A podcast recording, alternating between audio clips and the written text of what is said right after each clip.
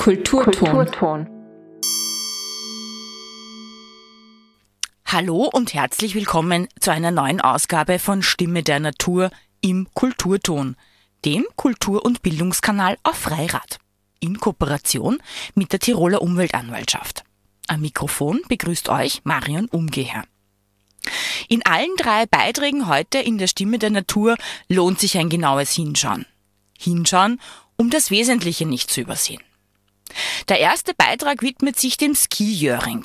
Das ist doch eine traditionelle Wintersportart in Skandinavien, oder? Das schon. Aber im Zillertal gibt es eine sehr eigenwillige Interpretation davon. Was stört Landesumweltanwalt Johannes Kostenzer denn daran? Und was hat das alles mit der hohen Verkehrsbelastung in Tirol zu tun? Auch im zweiten Beitrag lohnt sich genaues Hinschauen. Alle von uns kennen Bio und viele von uns kennen auch Diversität. Aber was ist dann Biodiversität genau? Johannes Kostenzer erklärt, wie das mit dem guten Zusammenleben in einem Dorf vergleichbar ist. Und im dritten Beitrag dreht sich alles um Flussauen. Als gebürtige Niederösterreicherin denke ich da sofort an die Donauauen. Aber gibt es Flussauen auch in Tirol? Ski-Jöring. Das ist ein traditioneller Wintersport in den nordischen Ländern. Beim Skijöring zieht ein Pferd mit langen Zügeln einen Menschen, der auf Ski steht. Doch im Zillertal hat man da eine eigene Interpretation gefunden. Statt dem Pferd kommen Autos zum Einsatz. Was stört Landesumweltanwalt Johannes Kostenser denn daran? Ja, ich habe nichts gegen Skiering. Skiering finde ich auch einen spannenden Sport, der mit Pferd und Skifahrer äh, über, über die vereiste Ebene saust. Wenn man sich anschaut, was jetzt im Zillertal aber stattfinden soll, dann hat es eigentlich nur noch den Namen gemein mit diesem äh, nordischen Sport. Es ist nämlich eigentlich ein Autorennen. Und äh, da geht es darum, dass äh, heulende äh, motorisierte Fahrzeuge im Kreis fahren und äh, eigentlich ein Bild von Tirol nach außen transportieren, wo ich denke, dass es nicht mehr ganz zeitgemäß ist, in einer Zeit, wo Tirol eigentlich stöhnt und ächzt unter Transit, mit einem Bild des Motorsports eigentlich etwas konterkariert wird, wo man sich bemüht, dass Tirol sehr naturnah oder auch äh, naturaffin nach außen getragen wird. Ich wollte gerade sagen, oder wenn wir so die klassischen Bilder der Tirol-Werbung hernehmen, wir haben wunderschöne verschneite Hänge, wo möglichst unberührte Natur gezeigt wird, wo man wirklich Lust drauf bekommt, dort Urlaub zu machen oder extra nach Tirol zu fahren. Das heißt, dann ist es ja ein total konträres Bild eigentlich, dass man sagt, okay, wir machen jetzt erst recht nur ein Autorennen, oder? Ja, ich sehe es jedenfalls so. Ähm, es ist etwas, was vielleicht aus dem letzten Jahrhundert stammt. Äh, da waren Autorennen noch modern. Heute ist vielleicht der Zugang zu einem sorgsameren Naturerlebnis das, was zählt, bei den meisten zählt. Und deshalb finde ich, dass das Signal da mit einem Autorennen eigentlich noch dazu direkt am Ortsrand von Meierhofen im hinteren Zillertal Werbung zu machen, nicht, nicht für sehr zielführend. Ähm, wo findet es denn statt? Auf einem Eislaufplatz könnte ich mir vorstellen, oder? In, in dem Fall in Meierhofen findet es auf landwirtschaftlichen Grund und Boden statt. Der wird vereist und äh, die, äh, die Frage muss man sich schon stellen, ob das sinnvoll ist, äh, in landwirtschaftlichen Flächen so eine Nutzung im Winter durchzuführen, auch wenn ein Ölunfall selten ist, ist es doch etwas, wo, wo eigentlich die, der, der landwirtschaftliche Zugang, äh, die, die, Ruhe auch von dem Boden ähm, irgendwie gestört wird. Für gescheit halte ich das als Umweltanwalt heutzutage nicht mehr. Was wäre die Alternative, dass man sagt, okay, man probiert es mit Elektroautos, wäre es dann vielleicht ein bisschen besser? Es wäre wohl ein bisschen besser. Ich glaube aber, dass wir insgesamt in dieser Zeit, des, wir, wir sind in einer Zeit des Wandels. Wir müssen uns auseinandersetzen mit der Mobilität. Wir müssen uns auch auseinandersetzen, wohin wir in Zukunft wollen. Und da spreche ich jetzt gar nicht von Tirol allein, aber natürlich betrifft uns das auch. Ich weiß, dass wir gerade in den Tälern sehr stark auf die Autos angewiesen sind. Und äh, es ist kein Zufall, dass gerade im Zillertal ganz große Bemühungen auch von den Lokalpolitikern bestehen, die Zillertalbahn auszubauen äh, in einen modernen äh, öffentlichen Nahverkehrsdienstleister. Es hat äh, einfach große Vorteile. Wenn ich in, in einem schnell getakteten Zug oder einer S-Bahn äh, mich von A nach B bewegen kann, das sehen wir ja in der Inntalfuche, wie stark das jetzt auch angenommen wird, dass es da eine S-Bahn gibt. Aber ich, ich verstehe, dass man in den Tälern aufs Auto angewiesen ist, aber dass man damit auch noch quasi Spaß und Lärm verknüpft, das glaube ich, das kann man schon hinterfragen. Und du hast ja gesagt, das sind sehr, ja, sehr, sehr starke Fahrzeuge, das heißt, da ist dementsprechend natürlich auch die Luftqualität ein Thema. Und äh, gerade bei den großen Verkehrsaufkommen ist natürlich das auch ein bisschen zu hinterfragen. Das ist so ein kleines Beispiel, wo man vielleicht doch einen Beitrag zum verantwortungsvolleren Umgang mit Ressourcen beitragen könnte, oder? Ja, du sprichst es an. Äh, gleichzeitig ist es unser Handicap, weil der viele Verkehr, den wir schon haben und den wir speziell im Zillertal schon haben, der relativiert in der Gesamtheit diesen zusätzlichen Eintrag durch diese Autorennen. Und dann sagen die Sachverständigen, ja, das fällt ja gar nicht mehr ins Gewicht. Aber wenn man sich anschaut, Tirol ist über weite Strecken Luftsanierungsgebiet, ist ein Gebiet, wo eine sehr starke Verkehrsbelastung ohnehin da ist. Und ich glaube auch nach außen, wenn wir oder wenn die Politik in die, in die Verhandlungen geht mit, mit den Nachbarländern und es darum geht, verkehrsbeschränkende Maßnahmen durchzusetzen, wie es jetzt für die Brennerroute auch äh, andauernd passiert, dann sind genau solche Veranstaltungen eigentlich kontraproduktiv, weil sie eigentlich auch nach Bayern, nach Südtirol, nach Salzburg zeigen, ja, ja, wenn Sie nur wollen, für Sie, da spielt es keine Rolle. Und das ist eigentlich genau das falsche Signal. In Tirol ist die Verkehrsbelastung ohnehin sehr stark.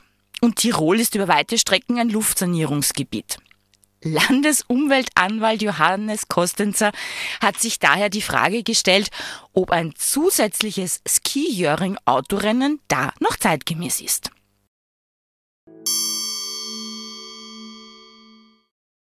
Ein guter Platz zum Leben. Das wünschen wir uns alle. Landesumweltanwalt Johannes Kostenzer erklärt, was Biodiversität damit zu tun hat und warum man das mit einem Zusammenleben in einem Dorf vergleichen kann. Er erklärt auch, warum beispielsweise der Ameisenbläuling, ein Schmetterling, nur in einem Delikatessenladen einkaufen würde. Aha. Biodiversität ist wahrscheinlich das Sexieste, äh, was, was wir in, in, unseren, in unserer Umwelt überhaupt haben. Weil auf Geschichten kommt, dass man sagt, das gibt es doch nicht. Wie gibt es denn das, dass ein Schmetterling eine einzige Pollenart nur fressen mag und lieber verhungert, als dass er die von einer anderen Pflanze nimmt? Ich versuche ein, eine Erklärung, weil wenn man, sie, wenn man zurückdenkt, wie das Leben auf der Erde entstanden ist, oder auch wie das Leben bei uns da in den Alpen entstanden ist. Und über diese Jahrmillionen haben sich unterschiedliche Pflanzen, Tiere, Pilze entwickelt. Immer weiter entwickelt. Äh, sind immer mehr verschiedene Arten worden. Die haben sich jeweils auf bestimmte Lebensräume angepasst, so wie wir an einer Gemeinde oder an einer Stadt angepasst haben. Jeder hat dort seine, seine Nische, wo er wohnen kann, seine Wohnung, sein Haus, sein Vorgarten vielleicht da, seine Wege, seine Einkaufsmöglichkeiten. Und so ist es auch für jede Tierart. Jede.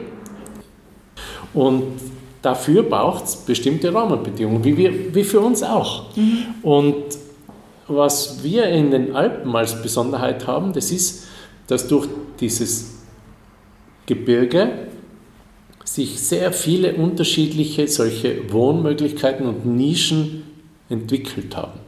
Das heißt, ich auf der Seite habe ich es sehr trocken, sehr sonnig, habe eine sehr äh, dünne Bodenauflage, da habe ich es sehr feucht, da habe ich es sehr schattig und so haben sich für unterschiedlichste Lebensformen, unterschiedlichste Tier- und Pflanzenarten ganz unterschiedliche Lebensräume, Gemeinden entwickelt.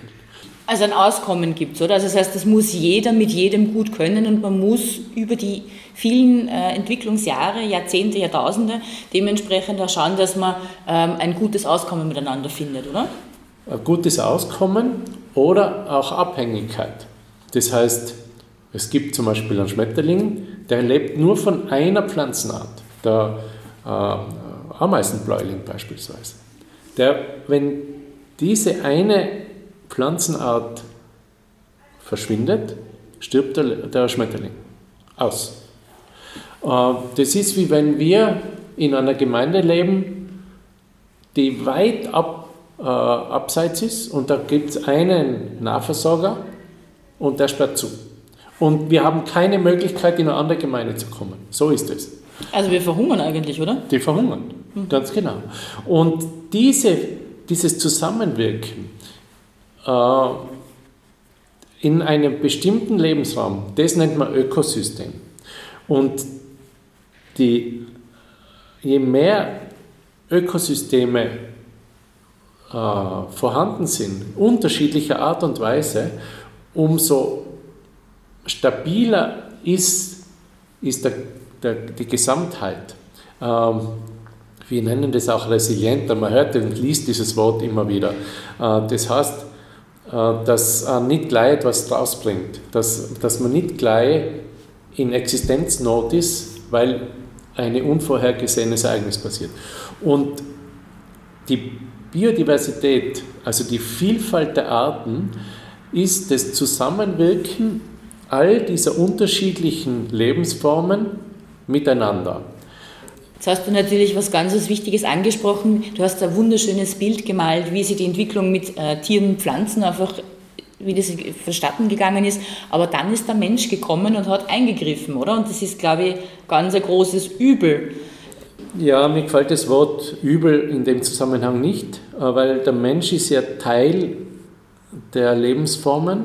Wir, wir gehören genauso zur Natur wie dieser Schmetterling, von dem ich gesprochen habe, der Ameisenbläuling oder auch wie Grasfrosch, genauso haben wir unseren Platz und sollen auch unseren Platz haben. Das ist gar keine Frage. Es gilt nur jetzt, den Verlust, den wir und den die Wissenschaftler feststellen, der ganz rasant ist, an vielfältigen Bestäubern beispielsweise, Insekten, oder? Insektenbestäubern, also die, die dafür sorgen, dass die Äpfelbäume beispielsweise Äpfel tragen oder die Kirschen, die Birnbäume, die Marillen, dass, dass da aufgepasst wird. Und das hat aber auch mit der Intensität der Nutzung zu tun. Zum Beispiel bei uns im Inntal, wenn äh, die das Grünland fünf, sechs Mal gemäht wird und äh, in Siloballen äh, verpackt wird, dann hat es unmittelbare Auswirkungen auf diese Biodiversität, auf diese Artenvielfalt, weil da nicht nur die Insekten mit hineingepackt werden in den Siloballen, die da gerade leben, sondern weil auch durch das vielmalige Mähen eine Veränderung in der Vegetation äh, vonstatten geht, die nur noch ganz wenige Allerweltsarten zulässt. Mhm. Du hast gesagt, ähm, grundsätzlich halten Ökosysteme sehr viel aus, aber man darf es nicht über, überspannen, den Bogen, oder? Ganz genau. Das hängt sehr stark von dem Ökosystem ab. Es gibt welche, die sind extrem sensibel. Da muss man ganz besonders drauf schauen. Das ist auch etwas, was wir machen, beispielsweise am Moor. Hochmoor äh, gehört zu den sensibelsten Lebensräumen. Da sind auch nur ganz hochspezialisierte Arten überhaupt drinnen, die da leben können, weil es so extrem sauer ist.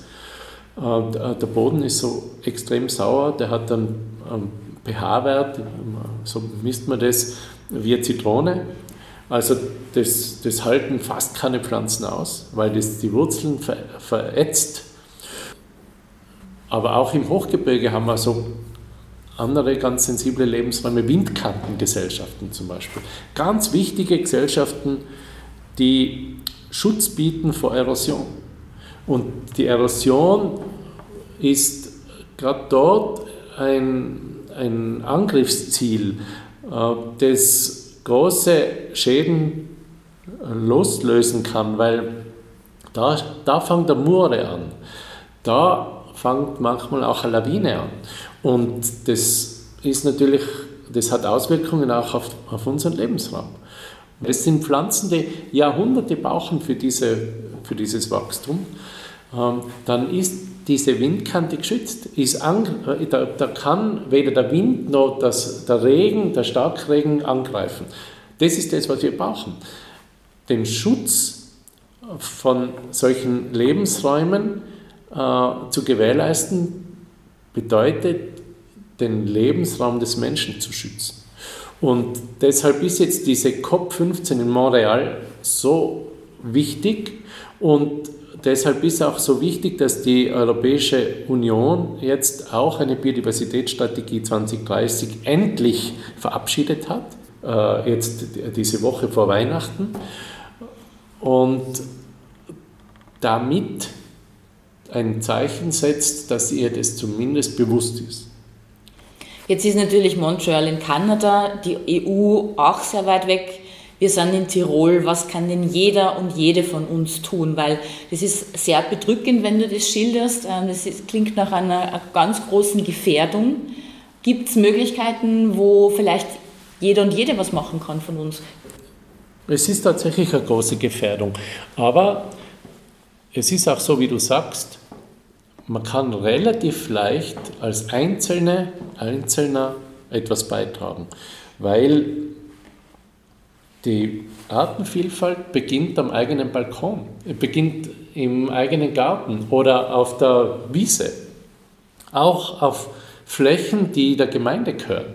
Und wir haben da eine ganze Reihe, eine ganze Palette eigentlich von Projekten selber initiiert.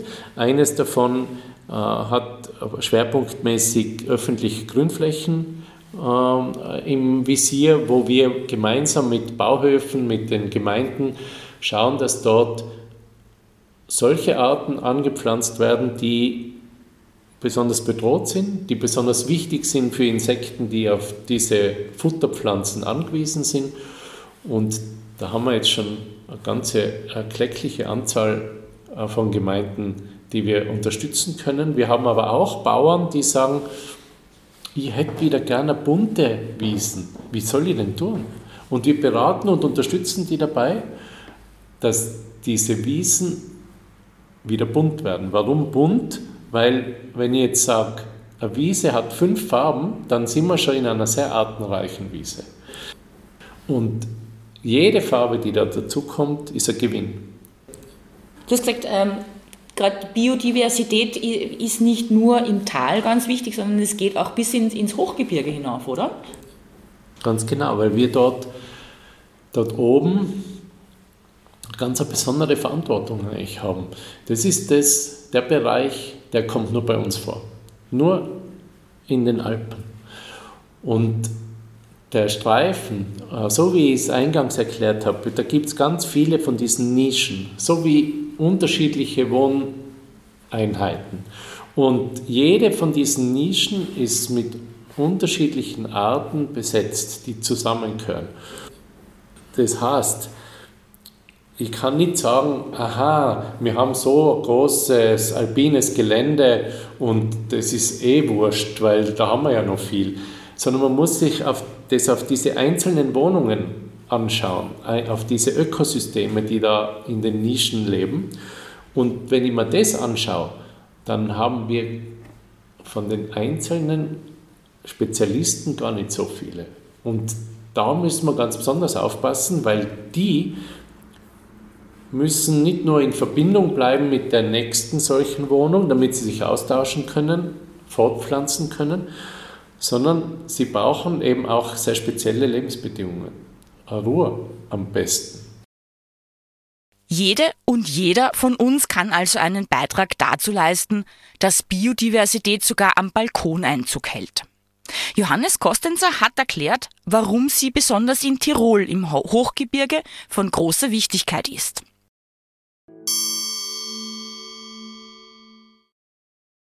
Im nächsten Beitrag geht es an die Flüsse. Eigentlich sollte jeder Fluss eine Flussau haben. Doch besonders in Tirol wurden Flüsse lange Zeit verbaut. Daraus ist Siedlungsraum geworden oder Felder für die Landwirtschaft. Aber damit sind nicht nur Erholungszonen für den Menschen abhanden gekommen, sondern auch der Lebensraum von Tieren und Pflanzen wurde deutlich eingeschränkt. Aber wo gibt es denn eigentlich noch Flussauen in Tirol? Überall, wo es Flüsse gibt, sollte es auch Flussauen geben. Und es hat zum Beispiel noch vor 100 Jahren im Inntal riesige Flussauen gegeben, entlang des Inns. Wir haben auch am Lech sehr schöne Flussauen noch, zum Glück, die als Schutzgebiet, als Naturpark auch äh, einen Schutz jetzt aufweisen. Flussauen sind unmittelbarer Bestandteil von jedem größeren Fließgewässer. Aber was kann ich mir jetzt unter, einer unter Flussauen genau vorstellen? Hast du da ein Bild für mich? Ja, wir könnten zum Beispiel äh, tatsächlich an den Lech gehen. Also ist Beispiel, wie ein alpiner Gebirgsfluss ausschauen sollte und über Jahrtausende ausgeschaut hat. Man darf ja nicht vergessen, äh, dieser alpine Lebensraum, wo wir uns aufhalten in Tirol, war vor 20.000 Jahren noch vergletschert. Der Gletscher hat sich dann zurückgezogen und hat die Täler in unterschiedlicher Art und Weise zurückgelassen. Und die Gletscher speisen bis heute die Flüsse. Auch der, der Regen äh, speist natürlich die Flüsse, aber auch noch die verbliebenen Gletscher. Und diese Flüsse haben ein einziges Ziel, nämlich talwärts zu fließen. Aber der, der springende Punkt ist, dass der Wasseranstrom, der da daherkommt, ja sehr stark von der Jahreszeit abhängig ist. Also im Winter rinnt da ganz wenig Wasser, weil das alles in Schnee äh, am, am, Berg oben verbleibt und im Eis. Wenn es früher wird, wenn es warm wird, dann wird es sehr viel. Und deshalb muss ein Fluss mehr Raum haben, als er im Winter zum Beispiel braucht. Äh, und die, den meisten Raum brauchen die meisten Flüsse bei uns so im Juni, manche sogar im Juli erst.